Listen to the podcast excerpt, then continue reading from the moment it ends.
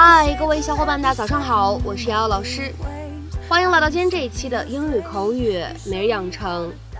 在今天这一期节目当中呢，我们依旧会来学习一段来自于《绝望的主妇》第一季第二十三集当中的英文台词。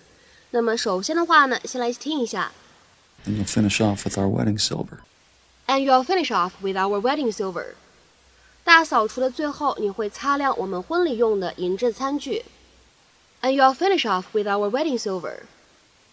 And you'll finish off with our wedding silver. 那么在这样一段话当中呢，我们需要注意哪些发音技巧呢？首先，第一处在前半部分当中呢，finish off 放在一起的话呢，可以有一个连读的处理。那我们呢可以读成 finish off，finish off，finish off。而第二处发音技巧呢，with our 放在一起呢，可以有一个自然的连读。我们呢可以读成 with our，with our，with our。What are you thinking about? Oh, uh, I was just um thinking that I need to start uh, spring cleaning. You haven't done that yet? No, and I need to clean out our rain gutters and uh, beneath the refrigerator. And I can't tell you how long it's been since I've replaced the shelf liner. So. And you'll finish off with our wedding silver. How did you know that? See, all those years you didn't think I was paying attention, but I was. And do you know why I save it for last? No. Because it makes me think of my Aunt Fern. And the day we got married, I told her how happy I was, and she told me that even during bad times, to always remember that the best was yet to come. And so as I polish it, I think about you and the kids and our life, and how right she was. They're going to operate on me. I know. I want to say some stuff. Just in case. Rex, you don't have to say anything. I'm sorry for everything I did. You know, moving out, the infidelity, the sex stuff. Doesn't matter. From here on in, can we just say that we're even? Okay. Thanks.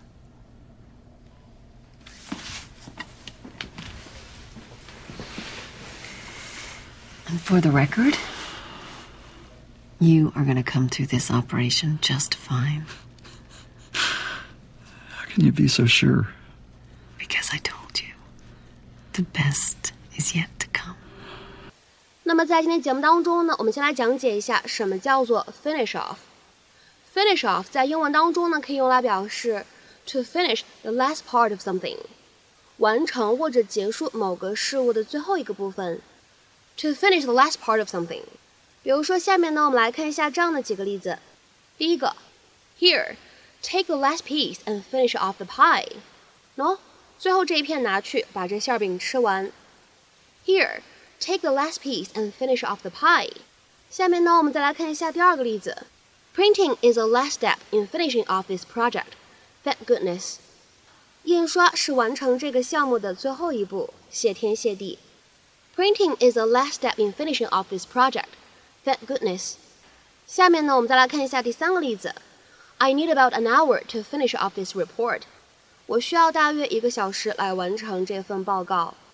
I need about an hour to finish off this report. 下面呢，我们再来看一下这样一个例子。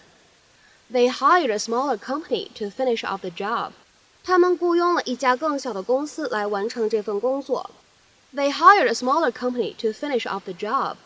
下面呢，我们再来看一下最后这个例子。 I finished off that last piece of bread. 我吃完了最后一片面包。I finished off that last piece of bread. 那么在英文当中呢，如果要在这样一个短语的后面呢，再加上介词 with，那么此时呢，我们得到的短语是 finish something off with something。那么它是什么样的意思呢？To bring something to a conclusion with something，用什么东西来给某个事情做结尾，画上句号。比如说下面呢，我们来看一下两个例子。第一个，He finished off his drink with one large gulp。 他一大口喝完了他的饮料。你也可以理解成为他一大口喝完了他的酒都可以。He finished off his drink with one large gulp。下面呢，我们再来看一下本期节目当中的最后这个例子。They finished off the show with one of their most famous songs。他们整场表演以一首他们最出名的歌来收尾。They finished off the show with one of their most famous songs。那么在今天节目的末尾呢，请各位同学尝试翻译以下句子。并留言在文章的留言区。The teacher finished the semester off with a big party. The teacher finished the semester off with a big party. 那么这样一个句子应该如何去理解，如何去翻译呢？期待各位同学的踊跃发言。我们下期节目再会，See you。